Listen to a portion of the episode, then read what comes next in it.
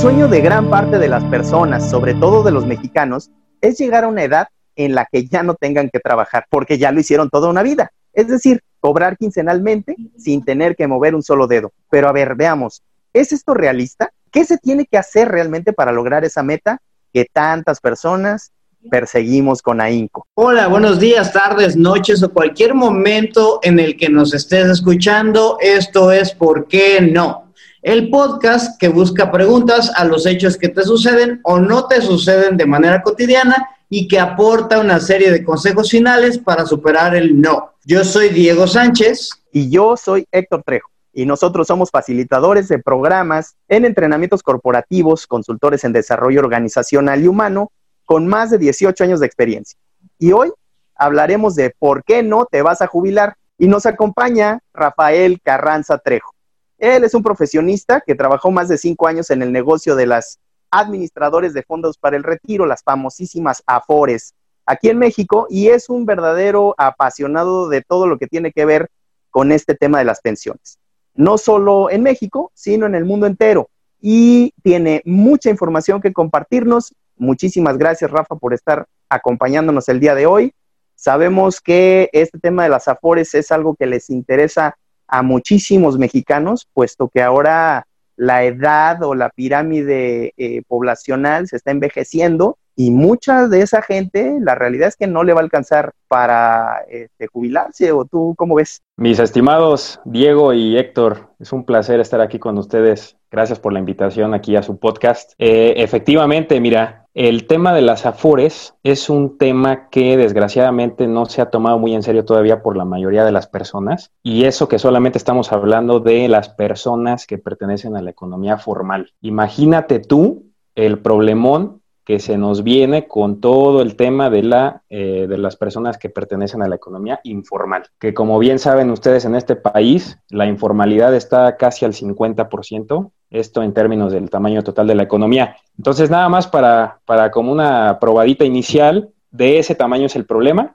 Y como bien mencionabas, las AFORES, eh, al final de cuentas, son fondos de administración que lo que hacen es manejar dinero que se invierte a muy largo plazo, estamos hablando de plazos de décadas, 30, 40, 45 años, para precisamente financiar las pensiones de las personas una vez que terminen su, vida laboral. Y como bien lo mencionas, el tema de la pirámide poblacional es un tema que ya está que arde, se está invirtiendo la pirámide poblacional, esto es, hay cada vez más personas viejas y estas personas cada vez viven más años lo que está ocasionando que se presione de una manera como nunca antes se había visto todo el sistema de las pensiones. Claro, ¿cómo ves tú, Diego, este tema, tú que tu sueño es llegar a los, a los 40 y no trabajar, sino vivir de tu jubilación o de tu pensión? No manches, pues ya faltan creo que tres días, güey, o sea, tampoco exageres, pero a mí se me hace muy interesante el, el tema porque, ay, como que yo creo que luego no está ni en el radar de las personas. O sea, yo creo que la gran parte de la, de la gran parte de la población ni siquiera lo están ni considerando, ¿no? Entonces, por eso el, pusimos este primer ¿por qué no? ¿Por qué no te vas a jubilar? Pues porque no lo habías ni pensado, ¿no? O sea, a gran parte de la población ni siquiera lo había pasado por la cabeza y una es gente que pues no, no planea, no planeamos muchos y algunos otros pues se están preocupando diario, diario nomás por la papa, ¿no? O sea, ¿qué fregados les va a preocupar el Héctor Trejo del futuro, güey? O sea, les, les preocupa el Héctor Trejo de este momento que tiene que comprarle los pañales al bebé de que está haciendo caquita en estos instantes, ¿no? O sea, Héctor Trejo del futuro es problema de Héctor Trejo del futuro. Pues a mí se hace un por qué no trascendental eh, y que tiene que ver con la concepción que tenemos, no sé si solamente los mexicanos o los latinos o las personas en el mundo, que habemos muchos que no nos preocupamos por el futuro. Ver, pero este, yo sí les quiero decir, efectivamente, pues no lo he pensado porque hay que vivir el presente, hay que vivir el día a día, hay que disfrutar al máximo el momento. ¿Qué importa el futuro? El futuro no se sabe lo que, lo que va a llegar. El pasado ya es historia, hay que vivir el hoy, por eso es el presente. Al diablo, vete a Playa del Carmen a vivir, no importa. Exacto. Gástate lo que tengas ahora mismo. Decía uno de los economistas más polémicos y más importantes del siglo XX, John Maynard Keynes, que en el largo plazo todos estaremos muertos, precisamente para justificar este pensamiento que permítanme catalogarlo de mediocre, retrógrada, porque es precisamente lo contrario lo que ha eh, hecho posible que las sociedades occidentales, estamos hablando de Europa Occidental, Norteamérica, tengan hoy el nivel de vida que tienen. Eh, es precisamente el sacrificio del, poder satisfacer una necesidad en, el plazo inmediato y en lugar de eso ahorrar ese recurso para posteriormente poder disfrutar de eh, una mayor comodidad. Es exactamente ese chip el que predomina, eh, el chip negativo, me refiero, el que predomina en Hispanoamérica, en ya no se diga África, y afortunadamente lo que es el sureste asiático, fíjate que es un tema muy interesante porque ellos sí son otro cantar, ¿eh? O sea, muchas veces se les pone a esos países eh, del sureste asiático como que en la misma bolsa que los, que los hispanos o que los africanos, pero no. Ellos ya están, digamos que un pasito abajo de los países desarrollados, ya se nos fueron, se nos fueron lejos. A ver, pero para entender esto, Rafa, ¿de qué tamaño es este problema? De que la gente vive, porque es una realidad en la economía mexicana, es una realidad de los trabajadores. Se vive al día, se vive con, con unos sueldos que pues difícilmente te van a alcanzar para, para destinar algo para el ahorro.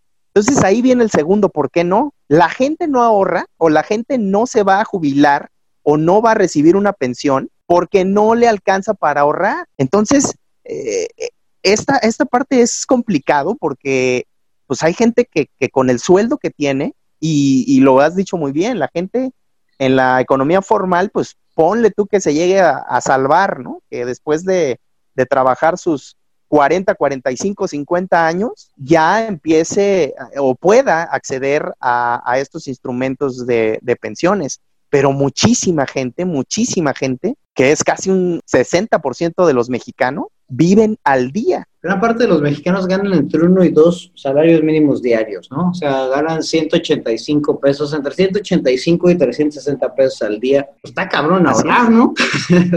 ¿O tú cómo ves? Eh, mis estimados Diego y Héctor, están ustedes en lo correcto. Eh, lo que tiene que ver exactamente con México y este problema se replica en todo lo que es Hispanoamérica, con algunos casos muy específicos que se salvan un poquito, como el caso chileno. Pero bueno, hablando del caso de México, que es el que nos ocupa y nos toca más de cerca, lo que sucede es un problema 100% estructural. Es un problema que no solamente es cuestión específica de, de las pensiones o del retiro, es un tema que tiene que ver con cuánta inversión llega al país, esta inversión depende, a su vez, de que haya certeza jurídica, que haya instituciones confiables, que haya, que haya credibilidad en el país para invertir. Las inversiones, a su vez, lo que, lo que hacen es que incrementan el, nivel de productividad de los empleados y esto, evidentemente, pues genera puje de los salarios hacia arriba. Lo que estamos viendo es que desde el origen se está pues mermando este ciclo virtuoso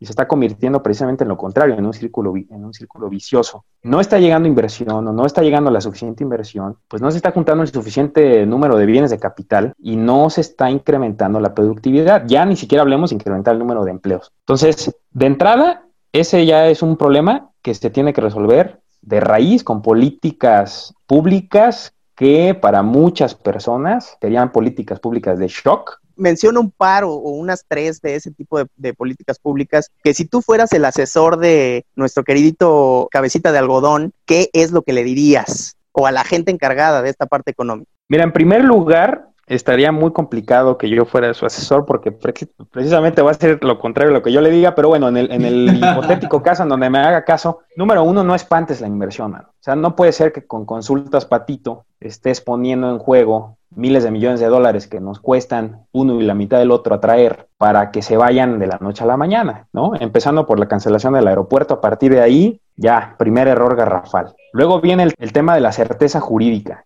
Si las reglas no están claras, el capital no llega a tu país. Entonces el único capital que va a llegar es el capital golondrino. El único capital que mantiene un poquito tu tipo de cambio más o menos bien durante unos lustros pero de la noche a la mañana encuentra otro país que le ofrezca un poquito más de atractivos y se va, ¿no? Entonces, esa sería la primera recomendación, no espantes la inversión. La segunda recomendación, definitivamente tienes que dar una muestra de una mejoría en el tema de la seguridad. La certeza jurídica, además de tener o de exigir que haya reglas claras, también tiene que ver con el tema de eh, el orden. Y nosotros sabemos que llevamos muchos años en este país padeciendo de un desorden en el tema de seguridad que es un problema abismal. Entonces, fortalecer eh, los, cuerpos policíacos con mejores sueldos, con, con, exámenes de confianza, o sea, invertirle realmente al tema de la seguridad y de las personas que velan por ella para que el mercado solito resurja en ese sentido, ¿no? Entonces, eh, ahí tienes un par de, recomendaciones que serían muy buenas para que de fondo se pudiera modificar este tema de que se está presentando como un, problema estructural, ¿no? Lo que entiendo, Rafa, querido Rafa, es que cambiando este tipo de cuestiones, entonces evidentemente la inversión va a fluir hacia México y esto va a generar eh, mayor cantidad de empleos una mayor oferta de empleos que eventualmente van a pagar mejor, si es así. Es correctísimo, mi querido Héctor. Y al, pagar mejor, entonces la gente ya va a poder destinar esos, esos 360 pesos diarios o 180 o 360 pesos diarios a comprar su comida, pero el extra que ya les llegó por esa, porque la empresa se está animando a poner su lana para producir eh, sus bienes, sus servicios y demás, le pueda pagar un poquito más de esos 360 pesos y esos 40 o 50 o 60 pesos adicionales a los 360, ya se los metes a tu bolsita de ahorro. Y eso en un periodo de 40, 45 años te va a ayudar a que no te preocupes a ver quién de tus hijos o quién de tus nietos te va a estar ahí ayudando a vivir, ¿no? Es correcto, mi querido Héctor. Mira, aquí dos cuestiones rapidísimas que, que tocas, muy importantes. La primera es Evidentemente los empresarios pues, no son ninguna damitas de la caridad. ¿Por qué las empresas grandes son las que pagan más en general en el mundo? Habrá sus casos específicos de algunas empresas familiares o pymes que paguen un poquito mejor que las grandes, pero en general las grandes pagan mejor las que traen las inversiones fuertes, porque efectivamente son las que más, más bienes de capital tienen, dotan de mayor bienes de capital a sus empleados, lo que dinamita su productividad y el salario va de la mano con la productividad. Eso por un lado. Por el otro lado, este incremento salarial además de generar un excedente que antes no tenía el trabajador, lo va a incorporar de inmediato en el sistema formal del sistema de ahorro para el retiro. Actualmente en este país se ahorra el 11.5% del salario del trabajador para temas de vivienda y retiro. Es un porcentaje que a muchas personas se les hace eh, muy pequeño, sobre todo si lo comparamos con los grandes estados del bienestar europeos como Francia o España, donde pues, prácticamente se puede hablar de un impuesto a la seguridad social. Estamos hablando que en España, para que se figuren ustedes, Diego Héctor, amigos que nos escuchan, estamos hablando de que en Francia eh, nada más de, de seguridad social le retienen al trabajador hasta el 33, 34% de su salario. Y en España están llegando al 30%.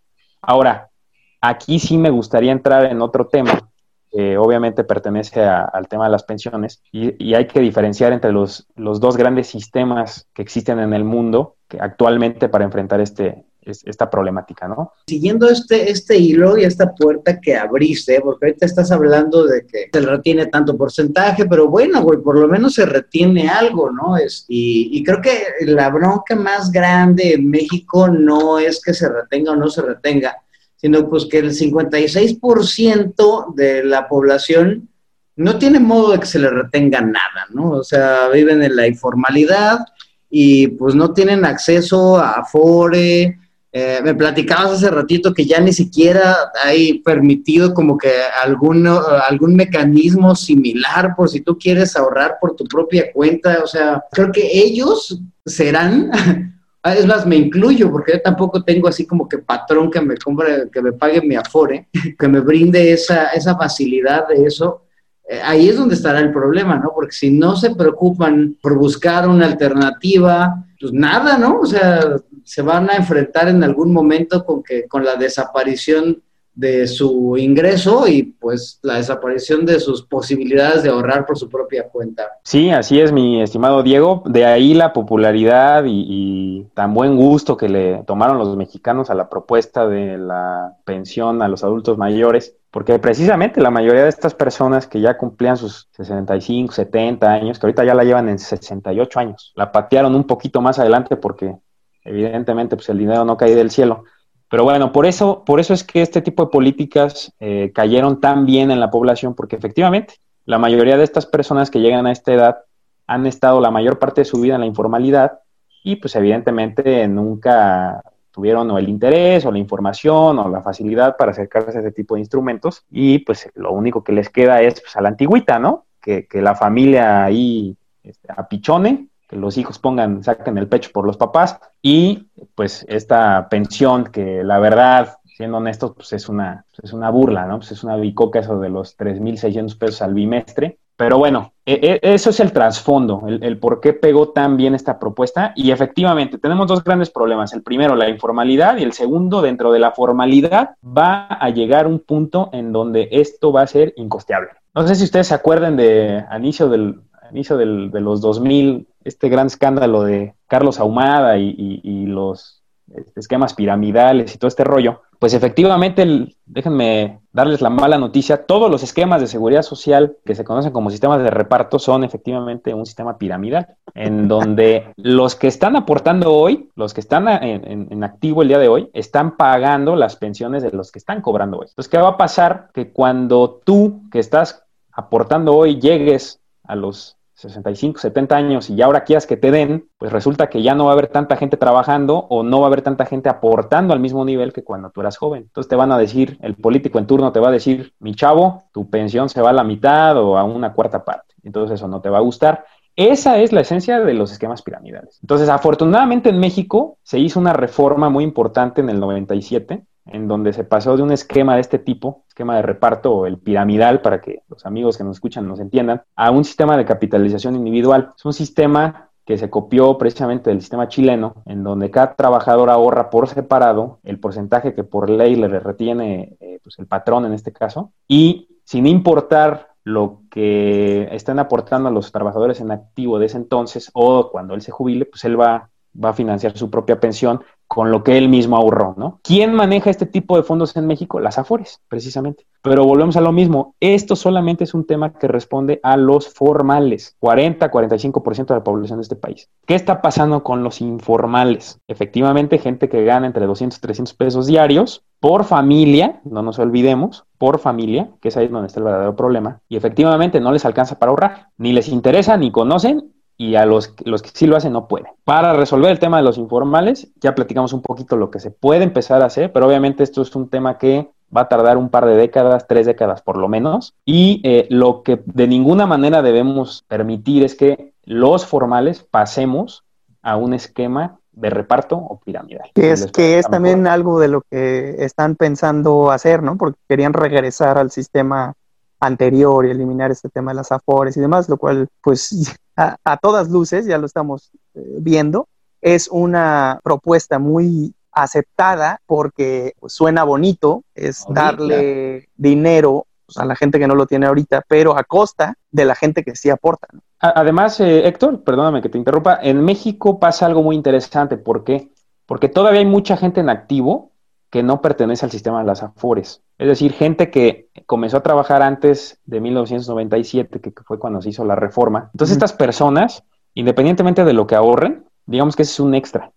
Estas personas siguen en el esquema anterior, que es el esquema piramidal. Entonces, evidentemente, las personas jóvenes que hoy están cotizando en el nuevo esquema, en el esquema de capitalización individual, están viendo cómo sus tíos, sus papás o su abuelito cubriendo nada más 15 años, 20 años trabajados, que la ley de hecho nada más te marca 10 años, son las 500 semanas que te pide de haber cotizado. Estoy hablando de la ley anterior, estoy hablando del sistema de reparto, el piramidal. Nada más cubriendo esos años ya tienes tu derecho a una pensión garantizada por el Estado. Entonces, obviamente, llega un político hoy en día y te propone que regresemos a ese esquema. Trabajo 10 años ya me garantizan una pensión, o sea, todo, yo le entro. Exactamente. que es algo muy similar a la, o sea, la mentalidad latina en general, ¿no? Así de, güey, voy a tener un hijo, pues para que me cuide, cabrón, ¿no? Y, que, y, ya yo ser su problema en el futuro, ¿no? Así le debe haber hecho el Héctor, güey, así, que, que es problema del Dante de, de, 30 años, ¿no? Entonces, estoy entrenando para que me mantenga. lo mismo, ¿no? Yo lo veo como lo mismo, güey. O sea, que, que ahorita los, los jóvenes se jodan eh, manteniendo a los viejos y ahorita yo cuando sea viejo, pues que se frieguen los jóvenes y me mantengan a mí, ¿no? Suena muy cómodo, creo. Fíjate, Diego, eso que estás mencionando es algo muy interesante. ¿Por qué? Porque es el preámbulo de un debate que inclusive llega al ámbito filosófico. ¿Por qué? Porque precisamente como la humanidad se vino organizando desde que somos, eh, desde que pasamos de tribus nómadas a empezar a crear sociedades sedentarias, como se venía organizando la sociedad era precisamente eso. La familia se hacía cargo de sus viejos. Y entonces entra aquí el debate de qué protagonismo le, debemos dar al Estado como tal, ¿no? Gran debate que empezó a surgir eh, con mayor fuerza desde la aparición de, de uno de los liberales clásicos más importantes, Adam Smith, en donde les voy a contar una anécdota rapidísima. No sé si hayan escuchado hablar ustedes del canciller de hierro Otto von Bismarck, político líder de, del la segunda mitad del siglo XIX. Gracias al señor Otto von Bismarck se empezó a generar ahí, se crearon las bases que después ocasionaron el, la, Gran Guerra, ¿no? La de 1914. Pero bueno, Otto von Bismarck en el año de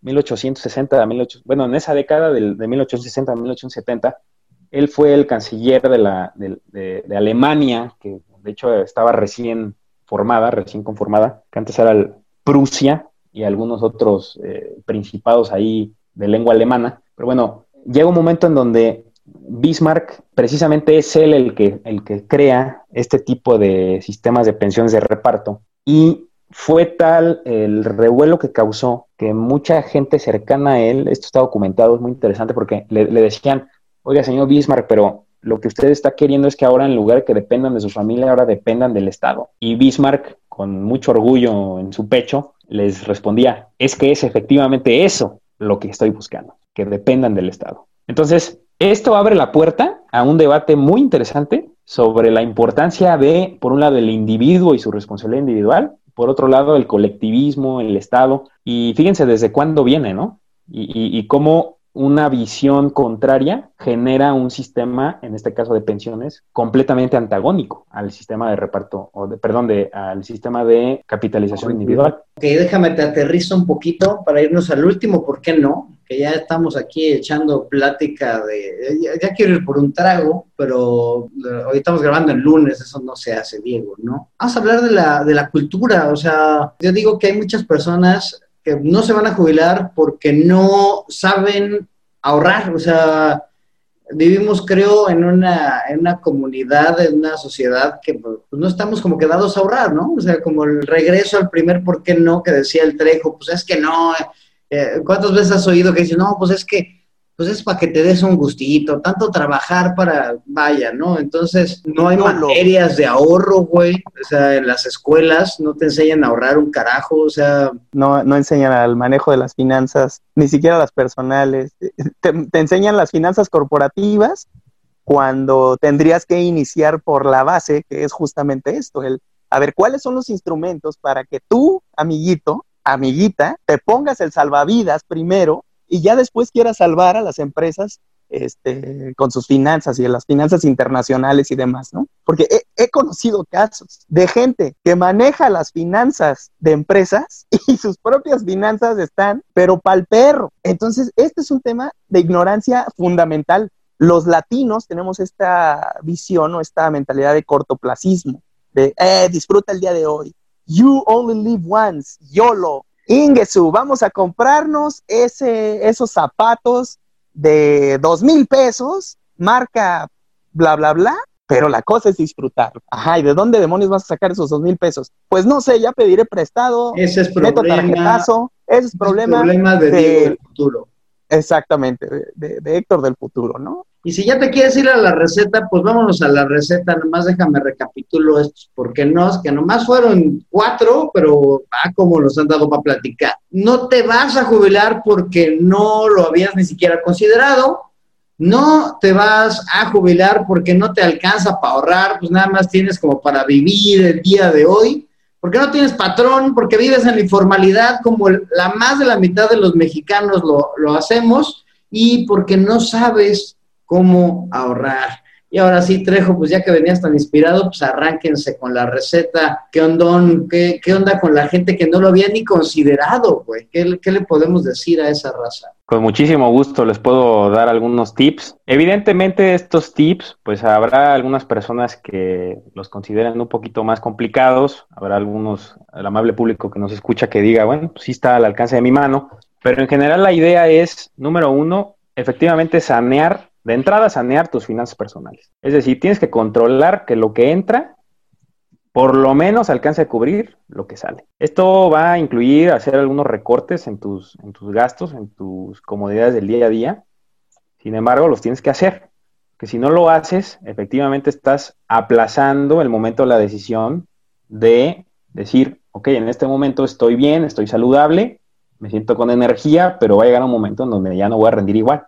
Y al mercado, perdón que se los diga de esta forma, pero le vale si rindes o no rindes igual, te va a pagar conforme a tu rendimiento. No le va a importar si eres una persona que ha leído mucho, que tiene muy buenos sentimientos. O sea, al final de cuentas, tú tienes que ser responsable por ti mismo. Entonces, número uno, sanear tus finanzas personales. En general, esto da para otro podcast, pero en general es evitar que lo que sale supere lo que entra. Número uno. Número dos, mucha gente le tiene un amor casi, casi divino a las tarjetas de crédito, mucho cuidado. Mucho cuidado, las tarjetas de crédito son los instrumentos de, crédito más caros que existen. Entonces ahí está ligado con la primera parte. Hay que empezar a liquidar esas deudas que tenemos en las tarjetas de crédito. Ya una vez que tienes campo para empezar a optar por una, un instrumento de ahorro a largo plazo, si estás en la formalidad, yo lo que te recomendaría, número uno, puedes aprovechar los incentivos fiscales que nos ofrece eh, pues, la miscelánea fiscal del momento, te permite ahorrar hasta el 10% de, de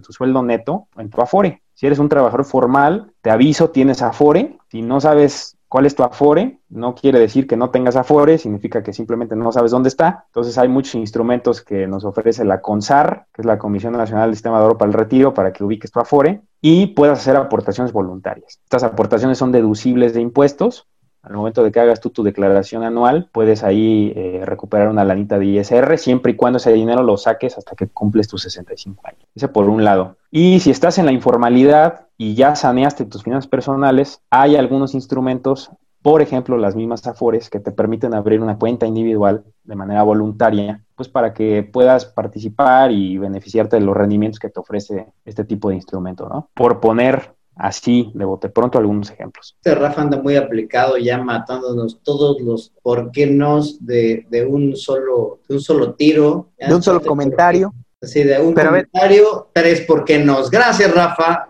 Se acaba esto. Pero es que, es que, ¿sabes qué? Yo creo que va todo junto con pegado. Este, de acuerdo. Estimado Diego, estimado Rafa. Porque en principio es, uno, no tengo la mentalidad a largo plazo para proyectar a Héctor del futuro cuando tenga 65, 70, 75 años y ya requiera de una, eh, un nuevo trasplante de cadera o ya requiera de una, un chequeo médico cada tres meses y no cada o pañales para pañales para adulto o pañales para adulto porque ya, eh, mis esfínteres ya no funcionan igual entonces necesito gastar en eso. Tengo que proyectar ese gasto, ¿no? Efectivamente. Eso es, eso es por un lado. Entonces, como quiero darme la vida, este, vivir la vida loca hoy, no hago el apartado correspondiente para ese, ese tema de ahorro. Y otra es, pues no sé ni cómo demonios eh, funcionan las afores y no sé qué es lo que voy a hacer, en dónde las voy a poner, cuáles son los instrumentos para seguir ahorrando, porque no me interesa, porque hoy vivo mi día a día.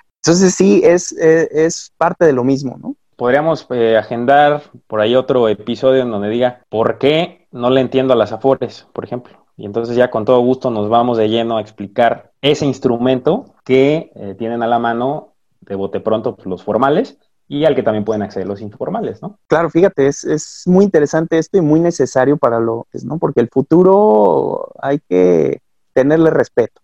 Me gustaría dar un mensaje de, pues de que yo sí considero muy importante que, se retome en las familias el, tema de la responsabilidad individual. O sea, es un tema, es un tema que se inculca a, los niños solamente desde muy temprana edad. El hecho de decir, ok, si quieres gastarte todo lo que ingresa en, en gustos y lujitos hoy, está perfecto, ¿no? Es un estilo de vida que tú elegiste, es una estrategia que tú decidiste, pero no esperes que eso vaya a tener buenos resultados en el futuro. Ahora, si eso, en lugar de gastarlo en lujitos, en gustitos, lo vas a gastar, lo vas a, mejor dicho, invertir, no, no en algún instrumento financiero específico como las afueras, sino a lo mejor en algún bien raíz, en algún negocio prometedor, no sé, en algún activo, adelante. Eso, eso hace toda la diferencia. Y que efectivamente se combata desde el núcleo familiar este tema de solo se vive hoy, solo se vive una vez y pues a disfrutar la vida, ¿no?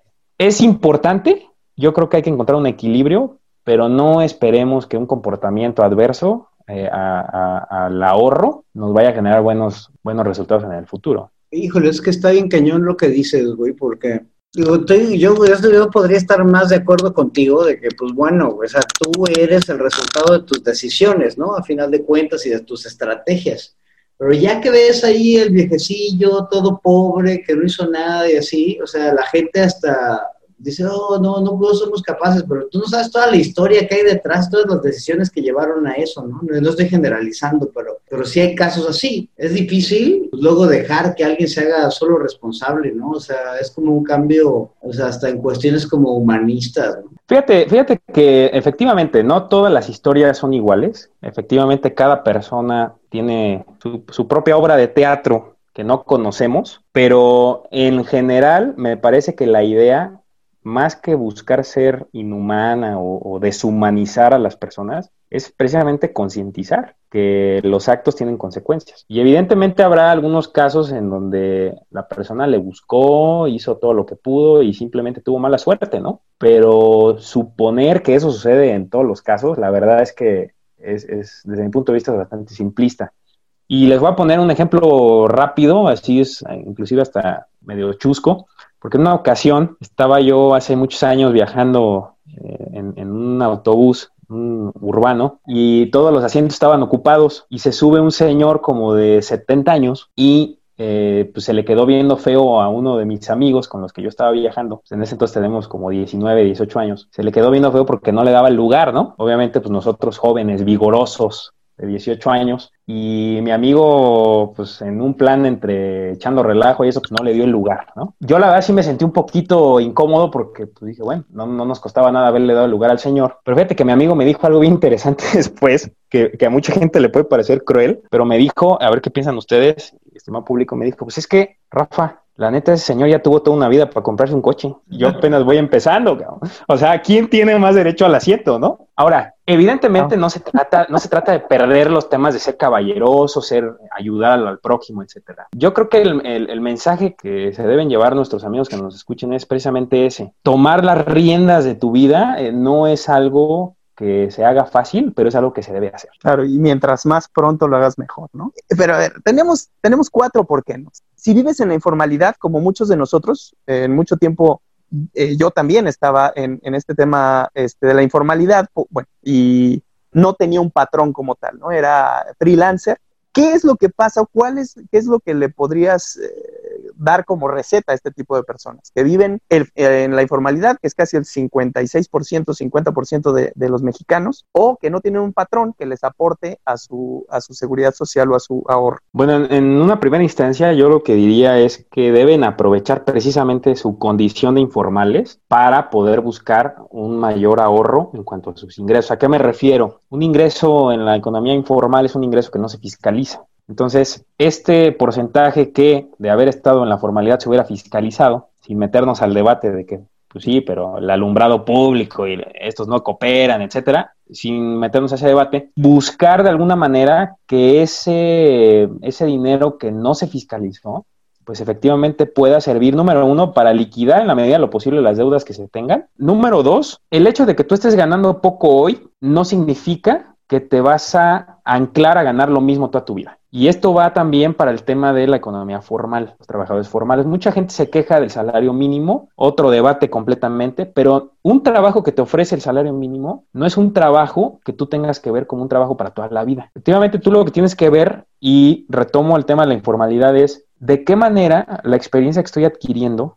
aún en la informalidad, me puede servir para yo buscar un mayor rendimiento por cada hora que le estoy dedicando a lo que estoy haciendo. Entonces, es, un, es algo que mucha gente no puede hacer porque no tiene ni la tranquilidad financiera para hacerlo y ni el interés, o a lo mejor lo desconoce, pero sí es importante que se tomen un respiro y digan, a ver, no puede ser que lleve 5, 6, 8 años haciendo lo mismo y estoy ganando lo mismo. O sea, algo estoy haciendo mal, necesito cambiar la estrategia, necesito cambiar algo definitivamente para, para que ese ingreso sea un poquito mayor efectivamente yo pueda empezar a optar por un instrumento como, como las Afores, en una cuenta individual voluntaria, por ejemplo, o simplemente cuánta gente en la informalidad consigue hacerse de un terrenito, consigue, consigue poco a poco ir construyendo una casita que con el paso de los años y con, con la característica específica de esos activos que se van apreciando en la mayoría de los casos, ¿no? Ahí tenemos el caso de la crisis inmobiliaria en Estados Unidos, pero bueno, en general ese es un vehículo muy importante para poder protegernos en el futuro, ¿no? Vuelve a ser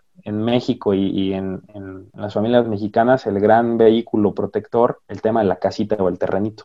Creo que, ya nos le a todos nuestros por qué nos que traíamos y como otros ocho más, güey, o sea, yo creo que que creo que la gente se puede llevar bastante de este asunto. ¿Cómo ves, Trejo, si te avientas la recapitulación de la receta? Claro que sí, Diego. Pues vamos a, revisar lo que nos ha platicado en este momento eh, nuestro estimado Rafa. Muchísimas gracias por los comentarios y por eh, la plática profunda, filosófica, pero a la vez práctica de, este tema, ¿no? ¿Por qué no te vas a jubilar? En primer lugar, habíamos hablado de por qué no lo había pensado. Bueno, en principio tienes que ser muy consciente en el sentido de que vas a llegar a ser viejo. Si todo va bien, vas a llegar a ser viejo. Así es que tienes que pensar en tu futuro, en que tu familia quizás no se pueda hacer cargo y si se hace cargo, pues tú vas a tener ahí una lanita ahorrada. Por eso es importante sanear tus finanzas personales, controlar lo que entra eh, para, que, para que alcance para cubrir todo lo que sale y cuidado con las tarjetas de crédito, eso también es muy importante. El segundo, ¿por qué no? Es porque no me alcanza para ahorrar.